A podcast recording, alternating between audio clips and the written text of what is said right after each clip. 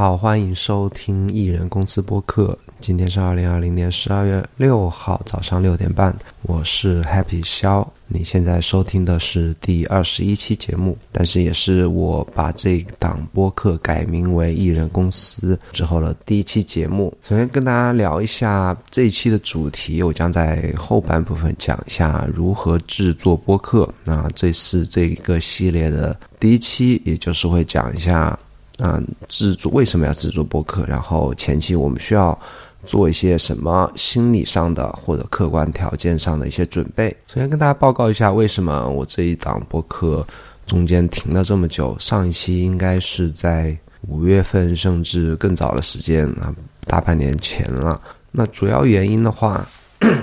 主要原因是因为啊，三月份三五月份五月份我把我之前的那个音频接口。那个 Apple Key 的那个音频接口 Duet for iPad 那个音频接口卖掉了，然后因为它当时是公布了新一代的更强大的一个叫 Symphony 的 Symphony Desktop 这样一个音频接口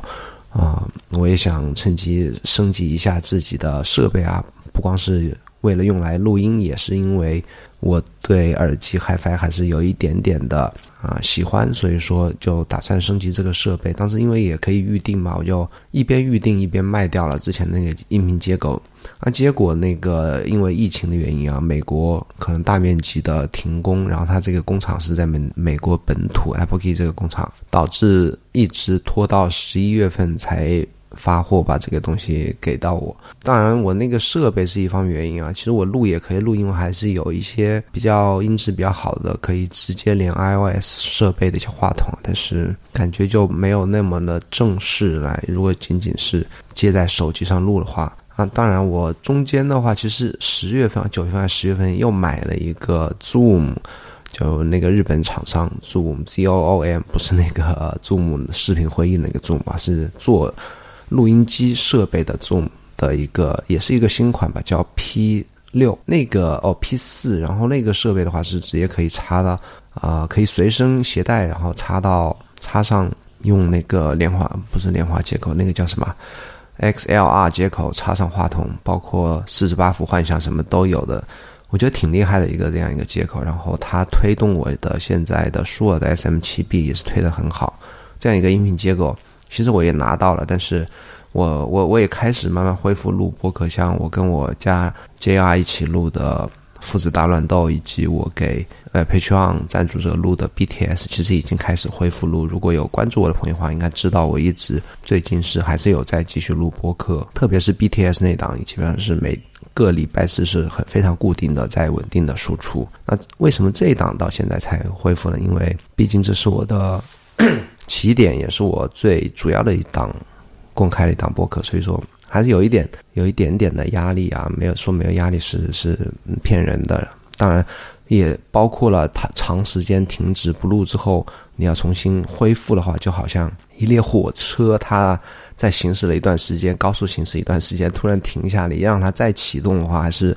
需要一点一点外来的，不管是心理上还是一个。一个暗示或者一个契机吧，慢慢才能把它啊，愿意把它重新又推上轨道。像这档播客的话，嗯，我我这期节目的话题是老早就写好了，可能在五六月份就写好了。包括除了我主要想聊的话题，就是如何制作播客这个话题之外呢，我还写了一些其他的话题。当时即是当时写的话题，就我今天早上已经刚刚全部删掉了，因为它已经。时过境迁，嗯，不太适合在十二月份再来聊了。所以说，刚刚早上又重新补充了一些话题，主要是跟大家报告一下近期我的近况这样的一些话题。我是决定从这个礼拜开始，这一期节目开始恢复每个周末的早上，不管是礼拜六还是礼拜天，我可能早上早起一点啊。我本身就早起啊，现在每天五点半起床，我可能周六周日我更早一点了，五点钟起床，然后。准备一下，开始录播客，可能五点半录到六点半，一个小时的时间，然后在周末固定这样一个时间来播出。啊，顺便也跟大家介绍一下，我现在关于创作内容，最近半年给自己定下很多任务啊，包括我礼拜二每个礼拜二会固定会写两篇啊读书的笔记是关于过去一周我读过好的书，或者听过好的播客，或者好的文章，我会写一些读书笔记，以及把原始的内容我分享到一个 Notion 页面里面。那个页面的话，我是共享给我的 Patreon 赞助者。然后这是我周二的任务，周三的话我会固定写一期 Newsletter，Newsletter 待会儿会讲。然后周四是录 BTS 播客，周五、周六、周五、周六、周日就没有没有什么任务。那现在就会把。啊，周六周日早上用来可能录这一档哦。周日我是固定要录，跟我们家 JR 一起录父子大乱斗啊。周六周日早上就用来录这档播客。接下来讲一下为什么改名。改名的话，之前叫喜加一，喜加一这个。名字其实对我来讲没有特别的意义。我之所以起这个名字，是因为一七年还一八年的那一段时间，特别喜欢玩 Steam 游戏啊，不能说玩 Steam 游戏，特别喜欢买 Steam 游戏。我曾经做过 Excel 表表格，然后记录我所有买的游戏。当时陆陆续续买买到了五五六百个游戏，当然这个不算多啊，也啊了解 Steam 的人可能知道。啊，很多人起步就是一两千个游戏这样买的。但买游戏呢，就那个全程有一个术语啊，叫“喜加一”，就是买来不玩的，就只是为了你库存游戏加一这样一个一个戏称吧。当时也特别喜欢“喜加一”这个这个词，然后就注册了一个叫 “Happy at One” 这样一个域名，也也也不知道要去用它来干什么吧，就注册这样一个域名，然后。到一九年初开始要制作，当时要制作视频，做哔哩哔哩视频的时候，就也想，哎，给自己是不是这个域名可以用来做自己的网站啊？然后也就干脆起给自己起了一个这样一个网名吧，叫做 Happy。这也是整个喜加一，包括我现在叫 Happy 肖，整的一个来龙去脉，包括当时的播客的名字叫喜加一播客的一个来龙去脉。其实我自己后来也不是特别喜欢这样一个名字啊。当然，就就后有一天吧，就是在五月，我刚刚在翻笔记啊，在五月二十三号的时候，我在听一个作家的播客，叫 Derek Sivers 的播客，我突然有个想法，就是说我的愿景是什么？我我就想，我制作了也是一年多内容，我的愿景是什么？我当时想，其实我是特别喜欢做一件事情，就是说帮助和鼓励更多人来鼓起勇气来开始。创作，不管是写文章还是制作视频、音频，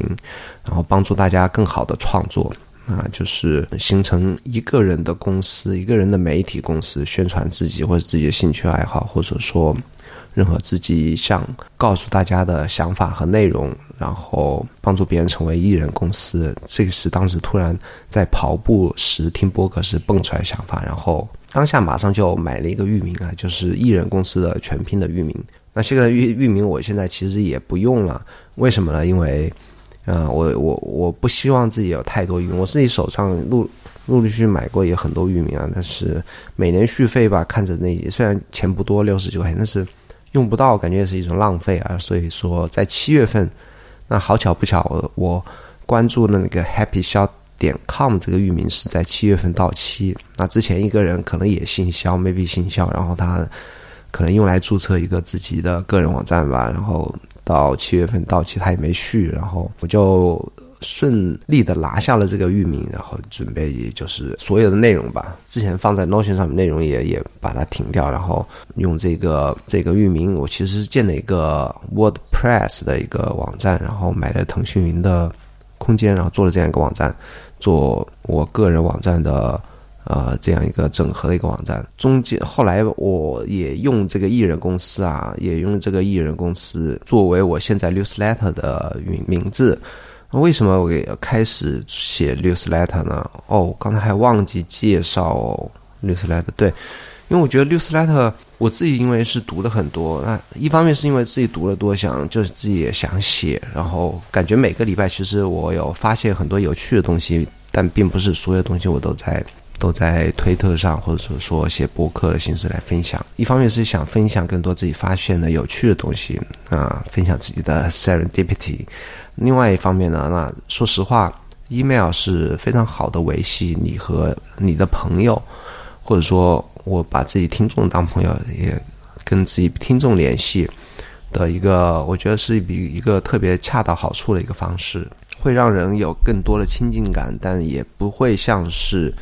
聊天室这样一种非常即时即时，然后所有信息阅后即焚的这样一种太过浮躁的一种形式。包括 newsletter 也可以，我我每个礼拜也会分享一些自己的想法和故事，然后固定的在礼拜应该是礼拜三来写这样一个 newsletter。所以大家如果有兴趣来，也可以欢迎订阅一下我的 newsletter。嗯，订阅的地址呢，你可以到我的个人网站上就可以看得到。啊，happy 肖点 com，但是 newsletter 有一点不好，就是说它在大陆的邮件、邮箱、email 在大陆的使用率是越来越低啊。很多人除了工作之外，maybe 邮箱就是用来收验证码，或者说收一些广告信息，或或者说我我不知道怎么讲，就是学习和工作用之外呢，应该是不会不太会给人去真正的去写什么邮件啊这种。但当然，在国外那个使用率还是比较高。当然，那我不知道以后的趋势会不会慢慢的有大家觉得 newsletter 啊或者 email 是一个更好的沟通方式啊，maybe 也有可能。除了 newsletter 之外呢，啊，我现在每天还开始写 blog。是从十一月四号开始的，每天至少我写了一篇文章，然后到现在为止，我来打开看一下，就在我的 happy 笑点 com 上面来写文章。我到今天为止，应该是写了三十九篇文章，一个月零两天，所以说我应该每天文章的写的数量是大于一篇的。那为什么要开始写文章呢？写作，我觉得是所有创作的。最根本的技能，因为不无论你是要录播课，是要输出内容，你要写 newsletter，也是要写文章。做视频，你可能要没必要写脚本。如果你不写脚本的话，你说话也是需要你一个输出内容的一个一个管道，或者说一个能力啊。你做不管做什么播客也好，什么内容吧，那最归根到底还是需要把你的想法具象化的这样一个能力。锻炼这个能力最好的方式是什么呢？就是写作。除了啊，需要我锻炼这一个能力，那写作的话，每天写作，它还是有很多其他的。好处，比方说，他会给你一定的压力啊，然后逼迫你每 每天去，因为你每天要写完，每天可不可能就是说把自己脑袋里面你什么都不干，就会有新的想法或者有趣的东西蹦出来，就是逼着你每天要去主动的学习，然后留意周边的事物、周围的发生的事情、自己的新的想法啊，包括不论是你呃感同身受的自己。来自内心的想法，或者说你读其他的内容，所有呃摄取其他内容，然后使你有共鸣的一些想法，那都会去给你一定的压力，去主动的去学习和留意自己的想法和周边的事情。然后第二个就是说锻炼自己的叙事的能力，因为写作的话，我写了这么久，当下现在比一开始要好很多，因为写作它还是有一个规律可循，包括一些。呃，判断的标准，就说你这个文章读的通不通顺，或者有没有清晰的写出你的想法，表达一个清晰的想法，或者说让人有没有读下去的兴趣，这些都是有一些判断、判断、判断标准，然后也有可以改进的一些点，然后这些点的话，也可以通过不断的写作，每天写作来够能够改进。还有一个好处就是它。是帮助你思考的一个非常好的一个行为或者动作吧。啊，很多作家都说，我们不要 think to write，不要想好来写，而是要 write to think，就是边通过写作来帮助自己思考。那写作是思考的一种方式，也是每天啊，不如果每天写 blog，也是每天与自己独处的一段非常好的一个时光，就是在那一段时间里面。我我现在开始统计时间啊，我每天花在写作，包括修改和编辑、上传的时间是一个小时。那这一个小时的话，其实是非常好的反省自己一些想法的一个一个时时间吧，有助于帮自己也理清对一些事情的看法的思路啊，也也可以帮助自己更好的来了解自己。所以说，今天的话题虽然不是说写 blog，但是我还是非常推荐。大家如果有兴趣的话，可以每天写一些 blog 的这样一件事情。哪怕你觉得我的想法不太适合公开，你可以写一些笔记，比方说 morning pages。你可以每天早上花一个小时时间啊，把你脑袋里面的想法全部倾倒出来。如果不是公开的话，你甚至都不用写完之后都不用去编辑它，这非常好的。就你想到什么就让灵感啊，就通过你的笔和纸，或者说用通过你的键盘，然后把它倾倒出来，然后写的过程呢，对你自己也是一个理清思路，或者说关照自己的整个人的状态和想法这样一个过程，我觉得非常好。不管你是写给别人看还是写给自己，或者说你晚上有记日记的习惯，也也是特别好的。总归要写点什么。接下来就回到今天的主要的话题，讲一下为什么，讲一下如何制作播客。那前期的准备，前期准备就是首先要跟大家讲一下为什么要做播客，为什么要做播客。首先讲一下我为什么要聊如何制作播客这样一个非常大、非常广泛的话题，因为我发现啊，也是前一段时间发现，就是说你制作播客老讲一些时效性特别强的一些新闻话题，或者说热点话题的话，可能你 maybe 你的录了五十期、一百期播客。当有新的啊订阅者发现你的播客，他喜欢你的播客的时候，他想来翻你前面的播客时，他会发现那些话题都是比较老的。比方你讲 iPhone 十一，那你如果现在现已经二 iPhone 十二已经发布了，你再去别人会不会有兴趣再去看你听你一年前的关于讲 iPhone 十一的播客呢？我想应该是不会太有兴趣。所以说，要我们聊播客，还是要选一些。呃，时效性不那么强的，然后具有共识的，不不是不能讲怎么样共识，就是说，呃，信息的半衰期不那么短的啊，这样一些话题。接下来说为什么？首先啊，我们如果说要制作播客，首先要问自己 why，为什么要做播客？为什么做播客呢？因为播客有非常多的好处。首先，它对于别人来讲，或对于听众来讲，它是一个分享知识；对于自己来讲，也是啊，你。分享你自己的喜好，在做什么事情，或者说你对于你个人的表达能力的提高，包括你的产出能力、生产能力。所以你是这样的，生产力是创作能力，包括你的影响力来讲的话，都有非常多的好处。那我可以啊分几类来讲吧。比方说，你如果是有自己的主业，呃，当然不是这里不是指给别人打工啊，就说你有自己，如果是创业者的话，你比方说你是企业家，你可以。其实现在国外很多企业家就是私营业主，他是有做自己的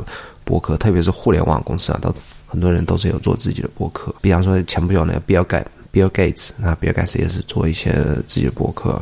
包括一些甚至一些媒体公司，像 Gary V 啊这种就不用讲了。企业家的话，你可以做博客是宣传自己的企业，然后你啊，如果是程序员、开发者，我想互联网的公司里面的啊，我的听众里面应该很多这这类人啊。你如果是开发者或者说互联网从业人员的，比方说你是一个 PM，其实最近也有些在 PM 在除了写博客之外，写一些 newsletter 分享这些专业知识的话，是能够。帮助自己获得播客的，呃，获得听众的同时，也是可以扩大自己的影响力，包括自己人。如果你是一些程序员或开发者的话，不要把自己眼前的这份工作就是当做当做是自己的唯一的一个一个生存的一个一个来源吧。你通过你。制作播客来扩大自己影响力呢，是可以帮助自己啊，在自己的履历上或者名片上又加加入一个更重要的一个 title 吧，也是帮自己扩大自己影响力。可以通过这件事情呢，那说不定有更多的。工作机会也也也是非常可能的事情。然后，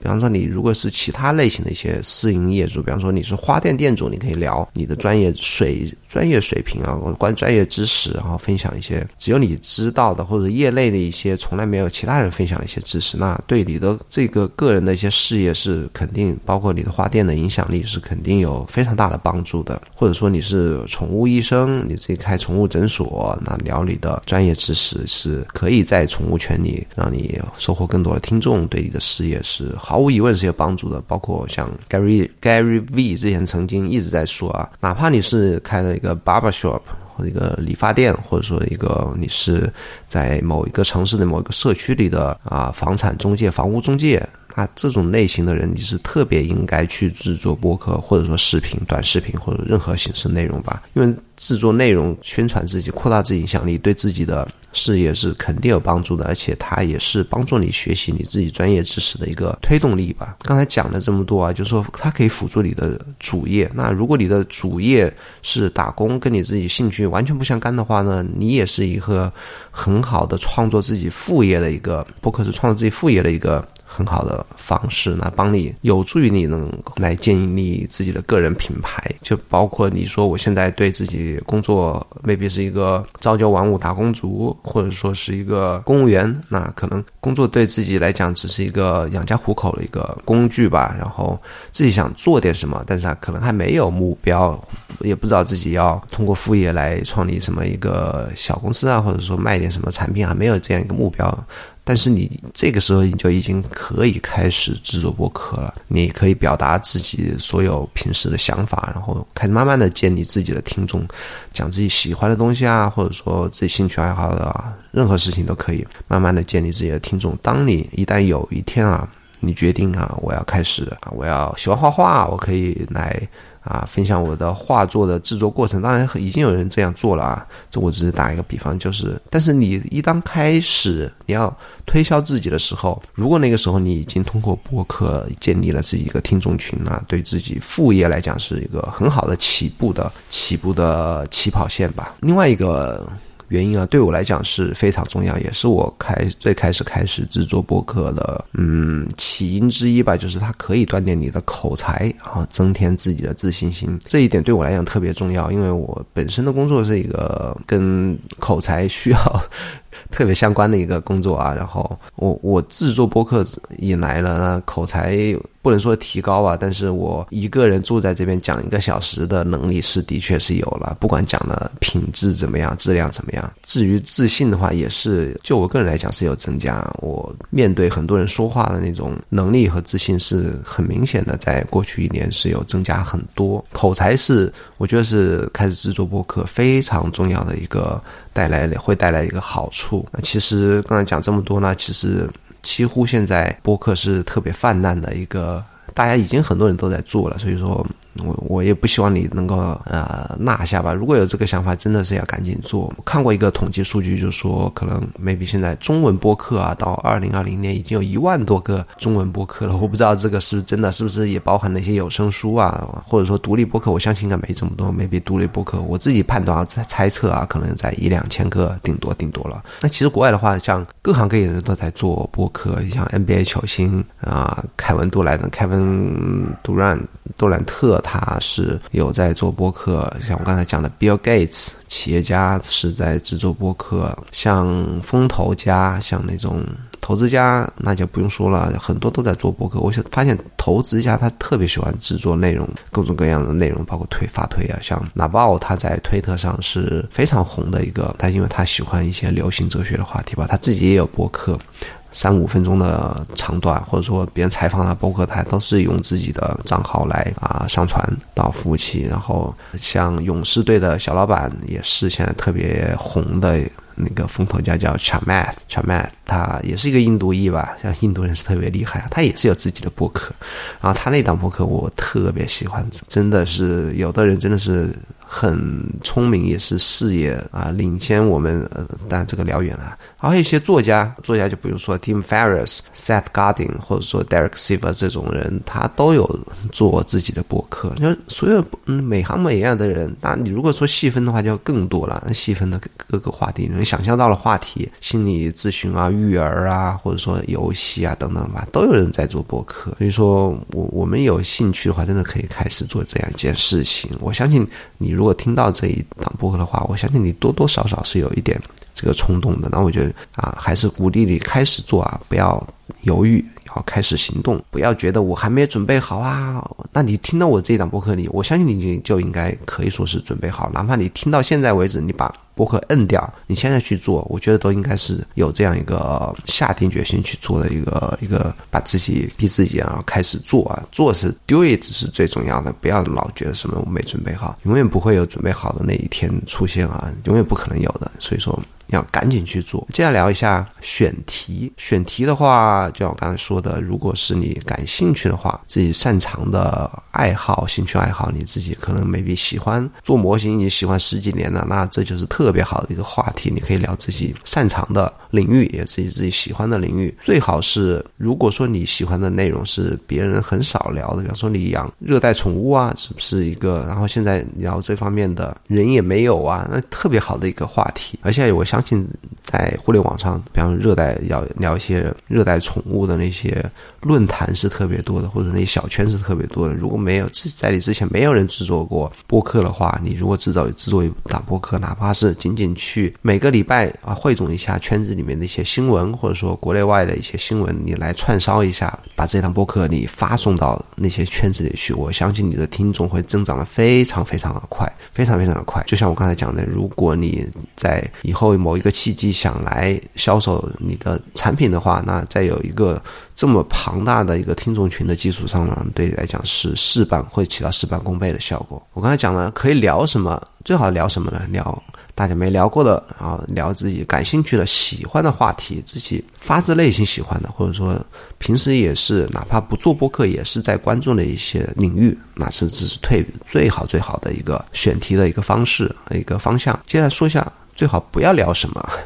我觉得最好是现在中文播客，嗯，这么多吧，一两千档。我要说一点可能大家不太喜欢的话，就说大部分人，我觉得那些话题真的是没有什么好聊的，因为大部分都是百分之八十人呢，不是百分之八，百分之六十以上吧，人都在聊一些新闻类的话题，比方说科技新闻，或者说你喜欢的影视新闻。这种话题呢太过广泛，而且是太没有门槛，任何人打开话筒就可以行哧行哧的就可以就可以聊个半个小时、一个小时，或者自己挑几篇文章、挑几篇新闻对着念都可以念。那这种这类这类话题呢，它是没有进入门槛的。然后 maybe 是你喜欢的，但是你我相信你如果做到很足够深入的话呢，一般人也是做不到的。所以说这一类的太广泛的话题、新闻类的话题、科技类、电影、影视。之类的话题了，我觉得还是最好要自己再斟酌一下。这个第一个选题我聊的是自己的喜好，还有什么选题方向可以选呢？就是专业性的，比方说你是医生，我记得之前有一档 IPN 下面有一个医生类的。谈话话题叫做什么？太医来了，那这个我觉得特别特别好，我自己特别喜欢听，然后我老婆也喜欢听。所以如果你是医生的话，你可以聊自己专业；如果你是老师的话，也可以聊自己专业。你可以聊什么？你可以聊。比方你是班主任，你可以分享一些当班主任的一些日常，然后你一些心得体会，以及以及你想做的事情，你想把这件事情怎么做得更好的，关于所有当班主任一些专业的一些知识，或者说你是体育老师，也可以聊一些体育老师相关的一些话题。我相信对你的事业是肯定有肯定有帮助的。包括你如果是创业者，你可以聊一下。创业中遇到的困难，如何你怎么解决这些事情？哇，我想不到有什么比制作播客更能帮助你来创业，或者说增加影响力，或者说对你创作有有帮助的这样一个一个创作内容的形式。真的是，你如果是创业者，真的是我特别推荐你一定要制作播客，哪怕你是或者你是消防员或者是警察，也可以通过这样哦。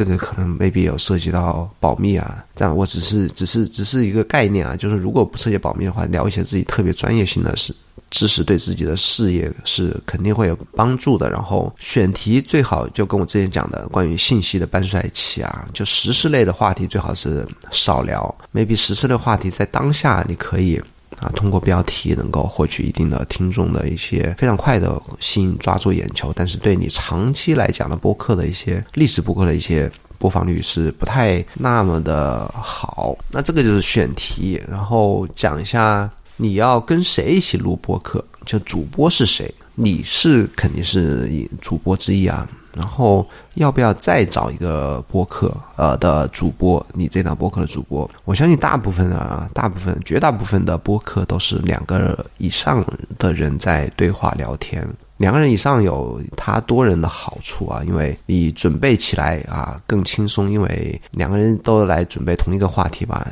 你那压力就会少一些。然后因为不管怎么样啊。你准备的话题少，你可以期待对方准备的更详细一点。如果你讲的不那么的这个话题不那么的了解的话，你可以期待对方会更了解一点。然后，哪怕你讲到中间可能断了，或者说思路突然断了，你可以对方也可以帮你来继续把这个话题也可以扯下去延续下去。所以说，录制的过程肯定会比一个人要。来的更流畅一些，准备更轻松一些，然后推广也更加有利一些。因为两个人的圈子总比一个人的圈子要大啊！我觉得这最两个人最好的好处就是它可以 combine 你两个人的想法，然后两个人通过对话中也可以。激发出一些火花，两个人甚至可以说互相的两个人以上啊，就互相的一些类似捧哏逗哏吧，你可以一来一回有一些抬杠啊，这种可以激发出更多笑点或者笑料，或者说就让人觉得会有一些。更 drama 的一些 一些戏剧化的一些东西做碰撞出来啊，这是我觉得多人最大的一些好处。那一个人也有一个人的好处，就像我自己当播客啊，我是选择了一个人，他是的好处在哪里呢？他时间更自由，我想什么时候录就什么时候录，不光是时间啊更自由，他也节省了很多节省了很多摩擦的成本。什么摩擦成本呢？你要跟对方去沟通，你要录什么节，录什么话题，对不对？这是时间沟通好录什么。话题你要去准备好自己的提纲之后呢，你还要跟对方去磨合，要聊些什么话题，就这也是时间。整个前期沟通你要花非常多的时间去跟对方去沟通，然后录录录制的时间也要沟通，对不对？你 跟对方约，像我这种自己的时间都不属于自己的，你要再跟对方去瞧一个时间啊，就是更加的困难。然后。录完之后编辑，对不对？maybe 呃，也不说录完之后吧，可能聊了好不好，大家对这个播客判断都有不一的想法。maybe 他觉得可能会觉得不太好，都不愿意去编辑来发布啊，这些都有都有可能，因为两个人看法不一是非常可能发生的事情。哪怕是两个特别好的朋友，对一个问题都会有截然不同的一些观点。所以说，一个人的话，他就是更自由、更轻松；两个人的话，他的成本是。更高啊，不只是乘以二的成本，它的成本是我觉得是成倍的指数级的增长，而且还有一个不好的地方，两个人不好的地方，它就是上火特别容易快，很有可能一个播客啊，你一开始是两个人录的啊，一个人不管你出于什么原因吧，他不想了啊，不干了，那你这个博客还要不要继续下去？你如果说把两个人，首先啊，很多人不愿意一个人一个人聊博客，他就喜欢两个人聊天或者多个人聊天，那这档博客肯定死掉了，或者说一个人不。干了，我这一档博客，我要一个人继续，他的个人能力或者他愿不愿意，自己也不愿意做这件事情。反正只要少了一个人呢，他这一个播客死掉的几率是应该是非常大的。所以说，很多播客我觉得死掉了，并不是说。两个人、三个里面，所有人都不想做了，而只是其中一个人，只要一个人不想做了，那一个播客肯定就死掉了。这也是一个人的做播客的，在这方面也是好。我就像我今年停了大半年，哎，想什么时候捡起来就什么时候捡起来，我就可以继续制作下去。当然，这是你自己自己选择啊，我并不代表我的观点就是对的。那很有可能，事实上啊，也是我的观点是被绝大多数人不接受的，因为大部大部分人呢，大家都是在做一个访谈形式啊，我忘记说了，还有一种是访谈形是的，那访谈形式其实也是一个人属于一个人的播客啊，他只是约了他一个人去约了那个叫什么嘉宾去录啊，所以访谈形式它也是属于一个人的一个人的播客，包括我之前也做过访谈，嗯，所以说当然两个人还是整个播客也这个行业更比较比较常见的一个搭配吧。最后就说一下。更新的频率，更新频率，嗯，大部分的节目都是周更，因为周更来讲的话，它可以比较方便的